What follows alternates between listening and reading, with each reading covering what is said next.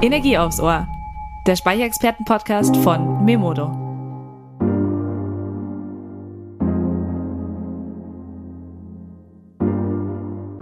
Hi Energiefans. Heute gibt es wieder Energie aufs Ohr. Ich bin Lena, Auftragsmanagerin und Energieexpertin bei Memodo. Einmal im Monat zieht es mich vors Mikrofon, um mit Energiespezialisten von nah und fern über News, spannende Learnings, Trends und die Energiezukunft zu quatschen. Legen wir los.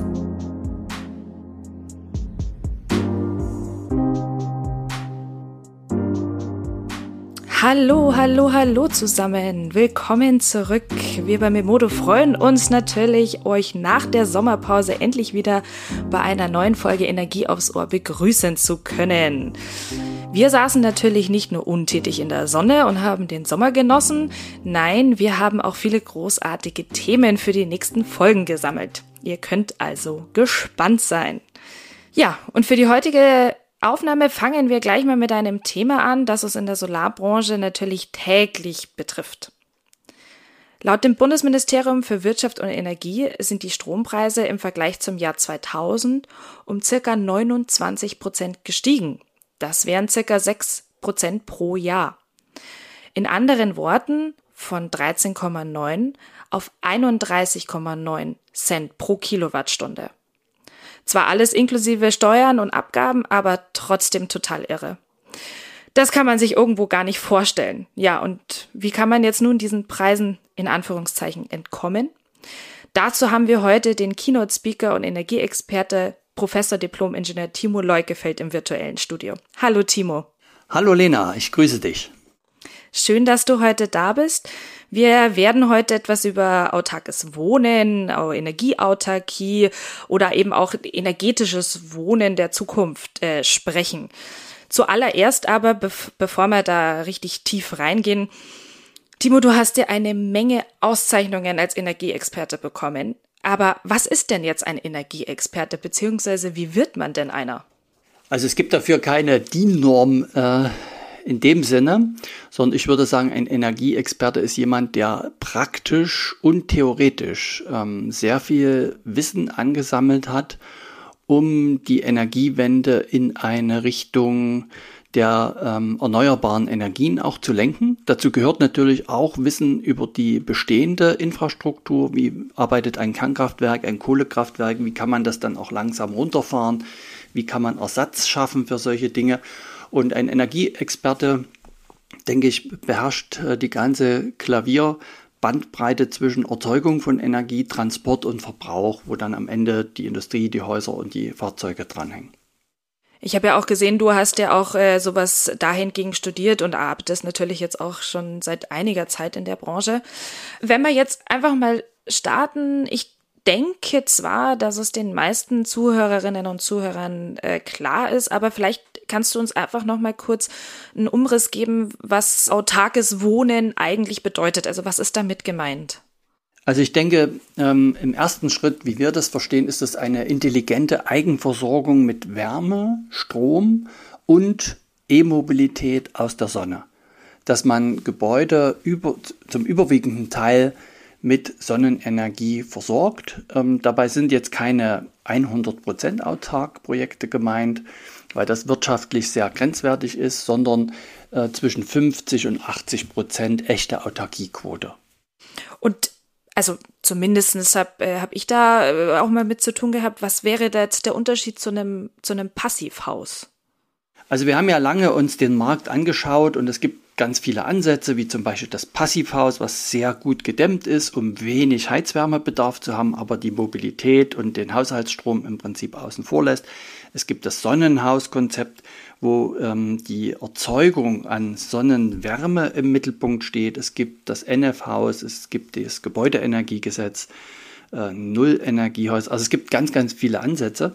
Und wir haben uns als allen Ansätzen das Beste herausgepickt. Mhm. Beim Passivhaus wäre das zum Beispiel eben, wenn man neu baut, auch eine gut dämmende Gebäudehülle zu bauen. Da muss man nicht gleich äh, Styropor an die Wände kleben außen, sondern einfach gute Baustoffe verwenden, äh, die einfach einen geringen Heizwärmebedarf nach sich ziehen. Aber für uns war es auch klar, wir müssen dann aktiv auch Energie erzeugen, ähm, mhm. um eben das Warmwasser zu bereiten, um die Heizung anzutreiben und um das Elektroauto mitzuladen. Und aus unserem Blickwinkel ist eben ähm, ein, ein gesamtheitlicher Blick auf die Gebäude wichtig. Also dieses Zusammenhangswissen, ne? Mhm. Wärme, Strom und Mobilität oder wie die Politik sagt, Sektorkopplung, das, danach arbeiten wir eigentlich schon seit 20 Jahren und simulieren das auch in dynamischen, mit dynamischen Gebäudesimulationsprogrammen können wir eben genau ermitteln, welche Anlagentechnik in ein Haus reinkommt und wie viel Restenergie dann noch zugekauft werden muss. Mhm. Da sind wir ja eigentlich schon, schon gleich beim Thema. Also, um nochmal zu rekapitulieren, ein, ein autarkes Haus ähm, hat sozusagen für dich oder im Begriffen die drei Oberbegriffe Wärme, Strom und Energie. Wärme, Strom und Mobilität. Wärme, Strom und Mobilität. Weil das sind mhm. ja die drei Kostengruppen, die jeder Häuslebauer hat. Ja. Na, er muss eine Heizung betreiben, er muss das Warmwasser warm machen, er muss den Haushaltsstrom kaufen und er muss äh, im Prinzip im Moment noch Diesel und Benzin kaufen. In Zukunft eben dann durch das E-Auto auch dafür. Und das sind die drei Ausgabepositionen, die wir eben mit Sonnenenergie zum größtmöglichen Teil ersetzen wollen. Mhm. Du hast ja auch sehr viele Artikel äh, über autarkes Wohnen verfasst. Davon habe ich auch einige gelesen. Es kommt immer wieder, was, was uns jetzt, glaube ich, auch richtig jetzt in die Mitte deiner Arbeit katapultiert, auch immer wieder Begriffe äh, zum Vorschein, wie zum Beispiel der, der Low-Tech-Ansatz oder eine, eine Enttechnisierung. Ähm, das hat für mich eigentlich so genau das Konträre zum autarken Wohnen. Vielleicht kannst du uns das bisschen erklären, was du damit meinst. Mhm. Also ähm, zum einen leben wir in einer nahe Null Grenzkostengesellschaft, also durch ähm, Digitalisierung, 3D-Druck, autonomes Fahren, ähm, gibt ja also eine ganze Menge Dinge, die unsere Effizienz extrem steigern. Und wenn wir jetzt in die Energieversorgung hineinschauen, ist gerade der Solarstrom, also die Module, die dort hergestellt werden, die aus Gigawattfabriken kommen, in Zukunft immer mehr, wo eben wirklich Unmengen an solchen Modulen hergestellt werden mit einem extremen Automatisierungsgrad, wodurch dann das 100.001. Modul, was vom Band kommt, wirklich zu nahe, nahezu Grenzkosten Null vom Band kommt. Mhm. Und man geht davon aus, dass heute Solarstrom in einem Einfamilienhaus zwischen 8 und, und 11 Cent kostet, je nachdem. Und ähm, wir wissen ziemlich genau, dass in zehn Jahren Solarstrom noch ein bis zwei Cent kosten wird, vom Einfamilienhaus wohl bemerkt. Ne? Und das kannst du dir vorstellen, ähm, das wird das Geschäftsmodell natürlich der Energieversorger komplett auch auf den Kopf stellen, weil man dann ja. dezentral zu Grenzkosten nahe Null Solarstrom erzeugen kann. Also derjenige, der ein Dach hat. Ne? Wer kein mhm. Dach hat, muss in zehn Jahren den Strom aus der Steckdose kaufen, wahrscheinlich für 40 Cent die ja. Kilowattstunde. Ne? Ja. Das ist mal, sagen wir, die Triebkraft der Entwicklung ähm, von energieautarken Gebäuden. Solarstrom wird mit Abstand die billigste Energieform, die wir zur Verfügung haben. Und äh, jetzt äh, hattest du gefragt nach Low-Tech, da will ich vielleicht mal einen anderen Trend noch nennen, der da quer wirkt. Ähm, da habe ich auch drüber geschrieben im Kapital, und zwar gestrandetes Anlagevermögen. Mhm. Das sind also Gebäude, die in Zukunft immer weniger wert werden. Das kann Gebäudebestand sein, äh, das kann aber auch der Neubau sein. Und da wirken drei Dinge. Das eine ist die CO2-Steuer. Das heißt, Gebäude, die viel CO2 ausstoßen, müssen viel CO2-Steuer bezahlen. Und das bleibt in der Regel entweder beim Eigenheimbesitzer selber oder im äh, Mehrfamilienhausbereich, also in der Vermietung, zum größten Teil beim Vermieter. Mhm. Und das wirkt natürlich sofort renditemindernd. Ach so. Das ist der eine Trend. Mhm. Der zweite Trend ist, dass wir in Zukunft kaum noch Handwerker haben, aber ganz viel Technik einbauen. Auch gefördert zum Teil über die KfW. Und jetzt stellen Sie sich vor, wir haben also ganz viel Technik drin, aber kaum noch Handwerker. Das heißt, es wird eine Kostenexplosion geben im Bereich Instandhaltung der mhm. Gebäude. Mhm. Auch das wirkt negativ auf die Rendite. Und das dritte ist die Kaufkraft der Mieter, die nachlässt, weil eben die Mieter jetzt mehr fürs Benzin bezahlen sollen, mehr für den Strom, mehr fürs Heizen, mehr für die Gurke. Ne? Also alle Kosten gehen nach oben. Und da wird die Kaltmiete, die wir bisher kennen als Basis der Wirtschaftlichkeit, was der Vermieter, der Investor einnimmt, die wird massiv unter Druck geraten.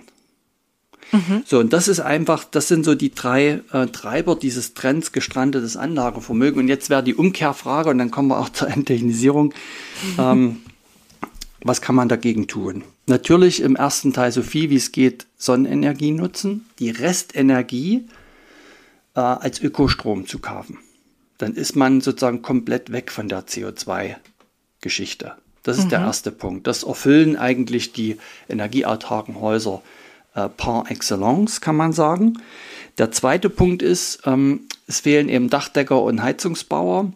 Also die Überlegung, wenn wir kaum noch Personal haben, aber viel Technik, was kann man tun? Also enttechnisieren. Das heißt äh, jetzt nicht Technik abschaffen ganz, sondern weniger Technik, langlebigere Technik und Technik, die die Menschen einfacher bedienen können. Und da haben wir äh, ein Konzept entwickelt, was komplett auf all die Haustechnik, die wir bisher hatten, verzichtet. Also wir haben keine Fußbodenheizung, keine Heizkörper, kein Heizkessel, keine zentrale Warmwasserbereitung. Das haben wir alles rausgepackt, äh, was schon mal auch im Invest dann ganz viel Einsparung bedeutet und durch eine Infrarotheizung ersetzt. Da brauchen Sie nur noch Kabel und keine Rohre. Mhm. Ja, und Kabel verlegen ist eine ganz einfache Hilfsarbeitertätigkeit. Und dann kommt ein Fachelektriker, der praktisch die Endgeräte anklipst. Also die Infrarotmodule, die Strahlungswärme liefern, wie vom Kachelofen, vom Lagerfeuer und von der Sonne. Und die Warmwasserbereitung wird dezentral elektrisch gemacht. Und damit hat man im Haus eigentlich nur noch Kabel bis auf eine Kaltwasserleitung und eine Abwasserleitung. Und damit hat man eigentlich ein wartungsfreies Gebäude und braucht die Handwerkerstunden nicht mehr zu bezahlen in Zukunft. Na, das ist also eine radikale Vereinfachung auf der Ebene der Technik. Und ein Großteil der Einsparungen nehmen wir aber, um dann in Photovoltaik und Batterien zu investieren, um einen hohen Autarkiegrad zu bekommen. Das heißt, unterm Strich bauen wir nicht viel teurer als ein normales Standardhaus, haben aber ein wartungsfreies Haus und eins, was keine CO2-Steuer mehr zahlt. Mhm. Und der dritte Hebel sind die neuen Geschäftsmodelle. Da geht es jetzt um den, um den Massenmarkt der Mietwohnungen. Wenn ein äh, Mehrfamilienhaus, was man neu baut, kaum noch Energie bezieht, dann kann man auf die ganzen Abrechnungen verzichten. Na, also zehn Wohneinheiten zum Beispiel, da gibt es zehn Stromzähler mit Grundgebühr, es gibt zehn Wärmemengenzähler, es gibt Betriebskostenabrechnung und man merkt ganz schnell, das Abrechnen der Energie ist teurer als die Energie selber, die man zukauft. Also haben wir das abgeschafft. Es gibt keinerlei Messungen mehr in einem solchen energieautarken Mehrfamilienhaus und wir bieten dann eine Pauschalmiete mit Energieflat an. Das heißt, das ist eine Miete, die für zehn Jahre garantiert wird dem Mieter. Ja? Und in dieser Miete sind alle Kosten für Wohnen, Wärme, Strom und in Zukunft auch noch das Elektroauto betanken schon drin. Ein fester Preis für zehn Jahre. Und diese Wohnungen gehen weg wie warme Semmeln, die werden in der Regel per Losverfahren vergeben. Und dadurch hat der Investor nochmal zwei bis drei Euro Mehreinnahmen pro Quadratmeter. Das heißt, ähm, wir nehmen dem Wärmeversorger, also dem Gasversorger das Geld weg, dem Stromversorger das Geld weg und der Tankstelle das Geld weg. Also es ist in Summe genau das Gleiche, was ein Mieter in einem normalen Neubau auch bezahlt. Ne? Mhm. Diese vier Ausgaben, Miete, Wärme, Strom und Tankgeld, schieben wir zusammen als eine Position und das kriegt alles gleich der Vermieter. Und der garantiert dafür einen festen Preis für zehn Jahre. Und das ist so die Disruption, die wir erleben, also eine Unterbrechung von dem, was wir bisher gemacht haben, eine radikale Vereinfachung, also nicht nur bei der Technik, sondern auch bei dem Vermietungsmodell. Mhm. Du, also wir kommen ja später noch mal kurz drauf, weil du wohnst ja auch in einem autarken Haus. Mhm. Ähm, vielleicht kannst du uns da später noch ein bisschen was erklären. Ich wollte jetzt noch mal kurz ähm, ein Stück nach vorne gehen. Ähm, ich glaube, habe zum Beispiel eine andere Auffassung Smart Home wie vielleicht unsere Zuhörerinnen oder Zuhörer. Was macht denn jetzt eigentlich ein Home, ein Smart Home? Also wo sagst du, wo ist denn da die Grenze? Schon wenn ich mit blöd gesagt, mit dem Handy eben die Jalousien zum Beispiel bedienen kann oder wäre das für dich noch kein Smart Home? Also Smart Home ist ja übersetzt ein Gebäudeautomatisierungssystem, wo ich praktisch ein, also ein Bussystem, wo ich einen zentralen Steuerbaustein habe und dann eben äh, Jalousien, Lichtheizung, Solaranlage, alles Mögliche steuern kann, Sicherheitsfunktionen. Ne? Mhm. Und ähm, im Prinzip ähm, auch einen, sehr hohen Aufpreis bezahle Und so ein, so ein Bussystem ist natürlich auch in, in sehr kurzer Zeit veraltet, weil die Systeme von ihren äh, Weiterentwicklungen irre Geschwindigkeiten auflegen. Ne? Das heißt, was man heute als Bussystem, als Smart Home einbaut, ist übermorgen schon der Schnee von gestern. Und die Frage ist eben, äh, wenn wir uns hier in dem Podcast ja über selbstbestimmtes Leben unterhalten, also sich unabhängiger zu machen, autarker zu machen, ist eigentlich die Smart Home an der Ansatz genau das Gegenteil. Ich mache mich komplett wieder abhängig, eben von der Firma, von dem Know-how, von dem Programmierer. Ne? Und ich habe da auch eigene Erfahrungen. Wir haben auch mit Smart Home gestartet und haben natürlich dann genau die Dinge erlebt, wo wir gesagt haben, wir versuchen das äh, im Prinzip wegzulassen. Es kann ja jeder dann äh, über Funkverbindung sich sowas nachrüsten. Aber die Grundfunktion des Hauses, die sollte erstmal analog voll funktionsfähig da sein, mit Lichtschaltern, Jalousien und all diesen Sachen. Ja. Ja, weil viele, glaube ich, noch äh, so im, im Kopf haben, zumindestens hatte ich das auch, bevor ich mich damit jetzt beschäftigt habe, dass man mit, mit einem Smart Home oder mit einem Bussystem die, das Haus effizienter und, und dadurch effektiver und eben dann kostengünstiger gestalten kann, weil man sich natürlich irgendwo eben Wärme spart, wenn man sagt, okay, die, die Heizung oder die Fußbodenheizung ist mit einer App äh, bedienbar. Ähm, aber du sagst dann, dass es ja eigentlich genau andersrum wäre. Ja, da, da müsste man viel ins Detail gehen, aber ähm, wenn Sie ein, ein, ein neues Haus heute, was eine sehr gut dämmende Hülle hat, da brauchen Sie die Räume innen drin temperaturmäßig nicht mehr zu steuern, weil sich das innen drin thermisch sowieso ausgleicht. Ne? Mhm. Und wenn Sie eine Fußbodenheizung haben, die ja extrem träge ist, macht's gar keinen, ergibt es gar keinen Sinn, punktgenau, stundengenau irgendwas steuern zu wollen. Deswegen, das sagen ja alle Studien, man, man stellt dann eine Temperatur ein und lässt die durchlaufen, und zwar überall. Ja. Ne? ja. So, und ähm, man muss ja jetzt auch noch was sehen. Äh, das war vielleicht von der Effizienz her in einer Zeit sinnvoll, wo wir noch keine Batterien hatten oder die noch zu teuer waren. Die Batterien werden immer billiger die werden immer größer und dann ergibt es gar keinen Sinn mehr, jetzt eine Waschmaschine oder ein Geschirrspüler in der Mittagszeit zuzuschalten, wenn die Sonne scheint, na? sondern wenn wir eine große Batterie haben, dann ist das einfach ein Ausgleich mit dieser Batterie da. Dann ist es egal, ob abends der Geschirrspüler läuft oder mittags. Die Batterie ist so groß, dass die ein, zwei Tage abpuffern kann. Mhm. Ich brauche dann also gar nicht mehr Stunden genau irgendwas zu verschieben. Und wenn man einmal miterlebt hat, wie ich, dass praktisch dann dieses Bussystem auch kaputt gehen kann. Na, also erst kam der Brief Insolvenz dieser Firma, die das eingebaut hat. Ein halbes Jahr später hatten wir einen Überspannungsfall irgendwie im Zusammenhang mit dem Gewitter. Dann ist das Bussystem kaputt gegangen. Und dann ging bei mir ein Jahr lang das Licht nicht, äh, die Heizung nicht und die Jalousien nicht. Um Gottes Willen. Ein Jahr lang.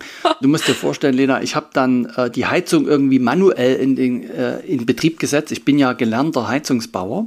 Mhm. Das ging. Ich habe im Obi gleich 15 Standlampen gekauft, die so Licht an die Decken äh, projizieren, weil meine Familie war natürlich am Ausrasten. Ja. Und zum Glück war die Jalousie oben, als das Bussystem kaputt gegangen ist. Ja? oh Gott, ja, so. stimmt. Mhm. Und dann finden Sie mal eine Firma, die Ihnen das repariert, bei dem Handwerkermangel, wo die Firmen volle Auftragsbücher haben und keiner Lust hat, ein altes System überhaupt anzufassen. Ne?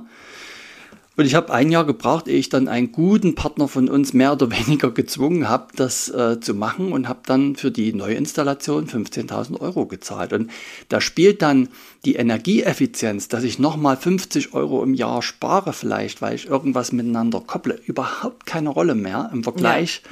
zu dieser ja. Dimension. Ne? Ja. Und auch dort würde ich eben sagen, ähm, radikal vereinfachen, so wenig wie möglich Elektrik wenn ich heute eine Photovoltaik habe mit Batterie, habe ich standardmäßig eine App dabei, die mir alles Mögliche anzeigt. Mein Hausverbrauch, meine Ernte, ne?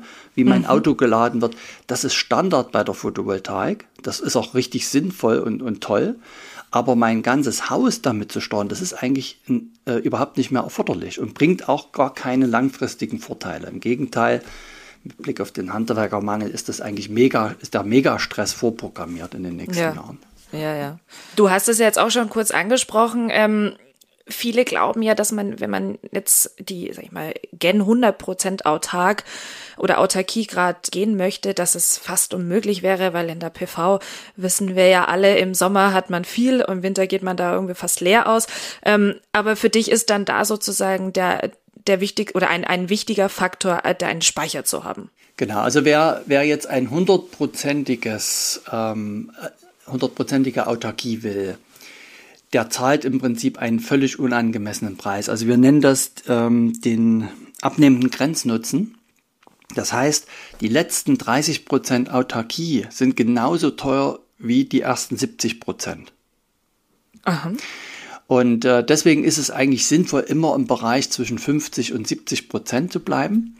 Das ist sowieso schon anspruchsvoll, wenn wir wirklich Wärme, Haushaltsstrom und die Mobilität mit dazu nehmen na, wenn man alles drei nimmt. Technisch würde das gehen mit 100% Lösung. Das würde entweder gehen dann mit, äh, mit Wasserstoff, was viel zu aufwendig ist, ne? Brennstoffzelle und dann brauchen wir auch wieder Flüssigkeitsheizsysteme. Also es wäre die Rolle rückwärts zu dem, was wir eigentlich nicht mehr machen wollen. Mhm. Weil man muss immer bedenken, dass ähm, das Heizen völlig an Bedeutung verlieren wird. Und das hat okay. zwei Gründe. Zum einen, weil die Gebäudehüllen im Neubau immer besser werden. Ne, demnächst soll der jetzige KfW 55 Standard der Mindeststandard werden. Das heißt, die Häuser sind schon extrem sparsam, was die Heizung betrifft. Und jetzt kommt noch der Klimawandel. Das heißt, wir bekommen, und das sehen wir auch in den Messdaten, viel mildere Winter. Mhm. Das heißt, Heizen verliert an Bedeutung und Kühlen gewinnt an Bedeutung. Und deswegen sind die 100%-Lösungen, wo wir dann mit Wasserstoff anfangen müssten oder sagen wir mit extrem großen Wasserspeichern, auch das könnte man machen. Ne? In einem Einfamilienhaus mit einem 40 Kubikmeter Wasserspeicher und Solarthermie würde man es schaffen, 100% äh, im Bereich Heizung und Warmwasserbereitung autark zu sein. Hm. Aber stellen Sie sich einen 40 Kubikmeter Speicher vor im, im ja, Einfamilienhaus. Ne? Das, das macht keinen Sinn. Das macht keinen so, Sinn. deswegen gehen wir eben auf eine Teilautarkie, 50 bis 70 Prozent. Das ist schon sehr hoch. Da braucht ein, ein äh, sieben Wohneinheiten Gebäude zum Beispiel noch für 3000 Euro im Jahr Restenergie. Für sieben mhm. Familien. Ne? Mhm. So. Und ähm, der Grundgedanke um nah an, also um an eine hohe Energieautarkie ranzukommen, ist, dass wir natürlich eine gute Gebäudehülle schaffen. Und zwar nicht mit Styropor, sondern monolithisch, also viel Speichermasse. Monolithisch heißt, es ist ein Baustoff, zum Beispiel eine, eine dickere Ziegelwand, die Innenwände dann auch mit Ziegel gemauert und nicht mit Gipskarton. Damit wird es ein sehr großer, hat eine sehr große thermische Trägheit. Es ist die, das Gebäude an sich hat dann eine große Speichermasse mhm. und nimmt vom Sommer Wärme mit in den Winter und vom Winter Kälte mit in den Sommer. Also eigentlich das, was unsere Urgroßeltern gebaut haben. Die waren mhm. ja auch mhm. nicht blöd, ne? Die haben ja. dicke, dicke Wände gebaut. genau, stimmt. Und wussten um die Speichermasse. Und das nutzen wir wieder. Wir haben das wieder aktiviert. Also dicke Wände, Infrarot heißt, alle Oberflächen im Raum werden angestrahlt und erwärmen sich leicht und nehmen natürlich diese Wärme auch auf, speichern sie und wenn dann keine Sonne scheint, geht die Wärme wieder zurück in den Raum. Also wir haben einen Speicher äh, in dem Gebäude für die Wärme, also die Masse des Gebäudes. Der zweite Speicher ist äh, ein Warmwasserboiler. Jede Wohnung in den Mehrfamilienhäusern hat einen kleinen Warmwasserboiler im Bad. Und dort haben wir etwas, eine Eigenentwicklung gemacht, wo der Kunde seine, seinen Thermostat einstellt, 50, 60 Grad, was er eben haben will. Und dann gibt es aber einen zweiten Heizstab in dem Boiler, der nur mit Überschuss-Solarstrom läuft. Das heißt, wenn Überschuss da ist, wird der Boiler kurzzeitig überhitzt auf 75 Grad. Das mhm. heißt, wir speichern dann den Solarstrom, für den es ja fürs Einspeisen wenig Geld gibt, als warmes Wasser, damit dann in schlechteren äh, Tagen aus dem Netz nichts zurückbezogen werden muss. Also allein diese Überhitzung der Warmwasserbereitung bringt 10% Autarkie. Oh, okay. Und der, und der dritte Speicher ist natürlich der aktive Stromspeicher, was dann ja praktisch auch ein Kurzzeitspeicher ist, also für ein bis zwei Tage. Das heißt, das sind dann im Mehrfamilienhausbereich geht das schon in Richtung 50 oder 100 Kilowattstunden. Ne? Mhm. Das macht dann auch richtig Spaß, sind richtige mhm. Industrieakkus. Im Einfamilienhaus würde ich vielleicht also unter 15 Kilowattstunden auch nichts mehr einbauen heute. Ja, okay. Ja? ja? Und damit haben wir drei Speicherebenen. Einmal Strom direkt im Akku, für kürzere Zeit, etwas länger im Warmwasser zum Duschen und noch längere Zeit in der Gebäudesubstanz, also in der Masse des Gebäudes als mhm. Wärme. Du, du wohnst ja selber in einem Autarkie autark, oder autarken Haus. Mhm. Ähm, sprichst du da jetzt gerade aus Erfahrung? Also schaut es bei dir genauso aus? Also ich habe vor zehn Jahren gebaut und da haben wir noch ähm, die Technik von früher eingebaut. Also Fußbodenheizung, 9 Kubikmeter Wasserspeicher in der Mitte, ne? Solarthermie, mhm. Photovoltaik und Akku, 50 Kilowattstunden Akku damals schon, vor zehn Jahren. Da waren wir, denke ich, der Zeit weit voraus. Und ja. wir sind, wir sind äh, bei 90, 95 Prozent Autarkie, aber eben auch mit diesem riesigen Aufwand. Kundenprojekte machen wir heute nicht mehr so, ne? weil ja. wir sie enttechnisieren. Und ähm, vielleicht, ja, wie fühlt man sich in einem autarken Haus, egal mit welchem Technikansatz?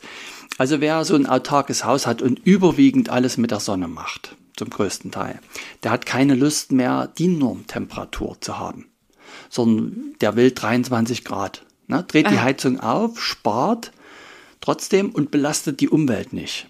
Ja. Und im Winter, wo wir alle so ein bisschen depressiver sind, weil der Lichtmangel da ist, ähm, haben wir überall das Licht an. Ne? LED-Lampen, Photovoltaik, Batterie. Wir haben eben überall das Licht an, weil es uns gut tut, ne? dieses mhm. Licht. Mhm. Und wenn ähm, in unserem Haus, wir ich fahre ja selber seit 20 Jahren Elektrofahrzeug mit dem äh, schweizerischen Twike damals angefangen. Heute ähm, die, die moderneren Autos. Und wir fahren eigentlich in mindestens 10 bis 11 Monaten des Jahres nur mit überschüssigem Solarstrom. Mhm. Super, okay. Und ähm, da kann man wieder mit gutem Gewissen viele Autokilometer fahren. Und, und diese Lebensqualität plus Unabhängigkeit, die fassen wir gerne zusammen in dem Satz intelligentes Verschwenden. Mhm. Na, okay. Das, ja. das ist das Gegenteil vom blöden Sparen. Ja, wir bauen heute Häuser, wo wir die Fenster nicht mehr aufmachen sollen, weil Maschinenlüftungen uns das abnehmen. Ja, äh, genau. Wir sollen nachts die Temperatur absenken oder mit Smart Home alles ständig programmieren, ne? hoch und runter. Äh, und wir sollen bei jedem Autokilometer fahren ein schlechtes Gewissen haben. Ich denke, wir haben da eine andere Technosophie.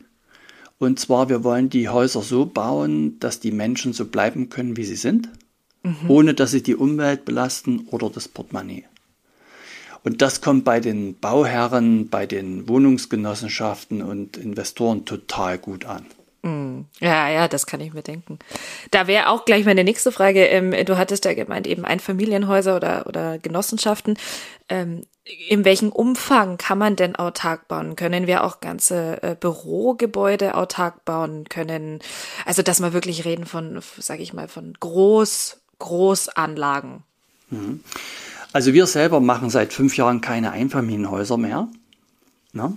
Wir sind nur im Bereich Mehrfamilienhaus, Quartiere und Gewerbeobjekte tätig. Und tatsächlich etwa 40 Prozent jetzt unserer Planungen, die wir machen, äh, sind im Bereich Gewerbeobjekte, Bürogebäude. Wir haben jetzt ein, ein Rechenzentrum gemacht, eine energieautarke Bäckerei auf der Insel Föhr im, im, in der Nordsee und viele Bürogebäude. Und Bürogebäude sind ja eigentlich ideal geeignet für eine, für eine hohe Autarkie, weil der Strom dort natürlich genau dann gebraucht wird tagsüber, wenn auch aktiv Sonnenenergie produziert wird. Also da fallen dann zum größten Teil die Speicherverluste weg. Wir müssen ja in der Wohnungswirtschaft immer speichern, weil die Leute früh und abends den meisten Strom brauchen, tagsüber nicht da sind. Mhm. Und rein in Akku, raus in Akku ist ja immer mit Verlusten ähm, behaftet. Und hier im Bürogebäude können wir aber tagsüber direkt den Strom vom Dach nehmen ne? und nur die Überschüsse noch abspeichern. Das heißt, wir erzielen eigentlich in den Bürogebäuden höhere Autarkiequoten als in Wohngebäuden. Macht Sinn, ja, macht Sinn. Also ich bin ein totaler Fan von deiner Zukunftslösung. Es ist aber natürlich auch immer so ein bisschen schwierig. Äh, die Gesetzeslage zum Beispiel muss ja da auch mitspielen, ja, dass man da eben bestimmte, sage ich mal, Standards zum Beispiel dann auch festlegt. Ja. Wie sieht's da aus? Wie steht zum Beispiel die Bundesregierung zu deinen Modellen? Also wenn wir uns in der Menschheitsgeschichte immer nur an der Gesetzeslage orientiert äh, hätten, dann hätte nie irgendeine Innovation den Durchbruch geschafft. Ne? Also Gesetzeslagen okay. muss man immer anzweifeln, auch mhm. wissenschaftliche Erkenntnisse muss man anzweifeln, bis es neue Erkenntnisse gibt. Also was wir in jedem Fall machen müssen, ist ja das Gebäudeenergiegesetz erfüllen. Ne?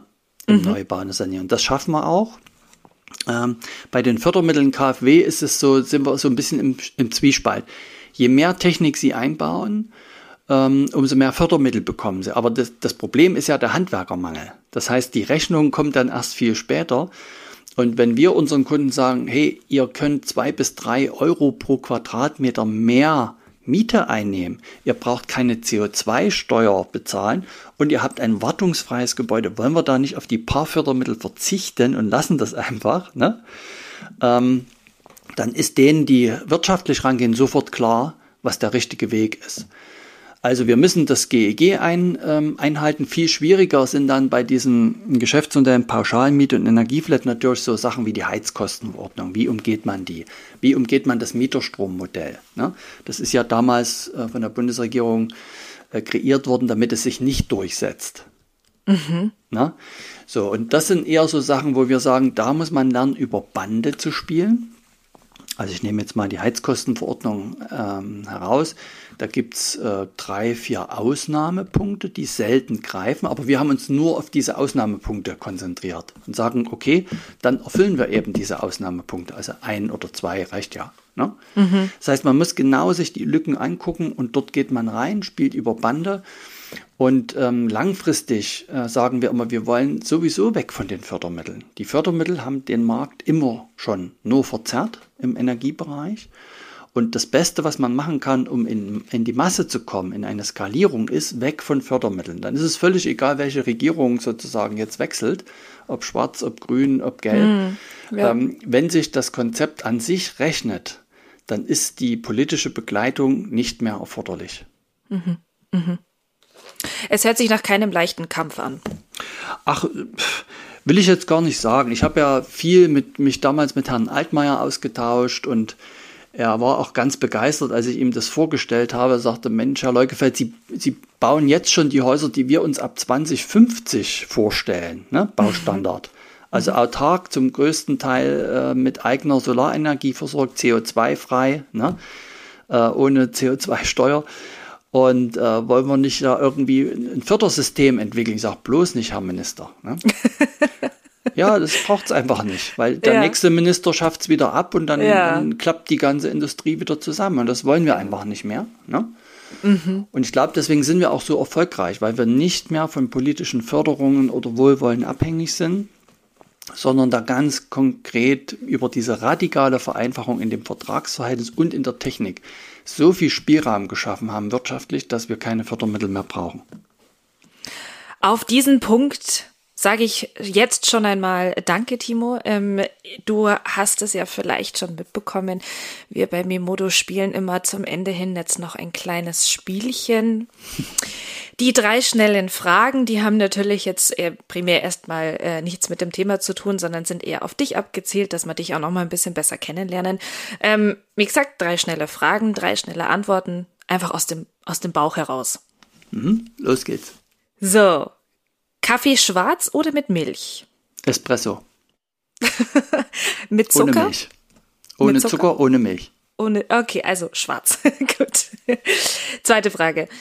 Krawatte oder Fliege oder gar nichts? Immer nur Fliege. Ah, okay. Mhm. okay. Also zumindest, wenn ich meine Keynotes halte, komme ich immer mit Fliege auf die Bühne. Mhm. Okay. So, und dritte und letzte Frage. Wenn du ein Tier sein könntest, welches wärst du dann? Ein Jagdhund. Ein Jagdhund? Ja. Ah. Also ich bin selber in einer Försterei aufgewachsen und das ist einfach das Tier, was mir am meisten, meine Familie war eine Jägerfamilie, ne, hat Hunde gezüchtet und ausgebildet und das ist das Tier, was mir einfach am meisten am Herzen liegt. Ah, okay. Es ist auch eine, eine interessante Antwort. Die meisten würden jetzt wahrscheinlich sagen, ein Tiger wegen Stärke oder ein Falke, weil er fliegen kann, aber ein Jagdhund. Na gut, mhm. okay. so, ja, wenn unsere Zuhörer und Zuhörerinnen jetzt noch ähm, mehr zum autarken Wohnen hören möchten, man findet ja recht viel von dir ähm, auf YouTube oder online. Hättest du sonst noch was, wo, wo du sagst, da können sie sich schlau machen? Also, ich habe einen eigenen Telegram-Kanal.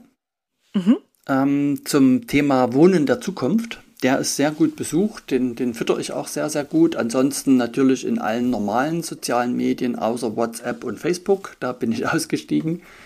Ähm, mhm. Aber der Telegram-Kanal ist sehr gut gefragt, da kann man auch mitdiskutieren. Äh, man kann mir eine E-Mail schreiben, post at timo-leukefeld.de. Wir haben auch gute Unterlagen zu diesen hm, Pauschalmiete mit Energieflat, zur Entechnisierung, wer da Interesse hat. Ansonsten gibt es unsere Website www.timo-leukefeld.de oder von unserem Autarkie-Team, wo wir eben Gebäude komplett planen und bauen, www.autarkie.team.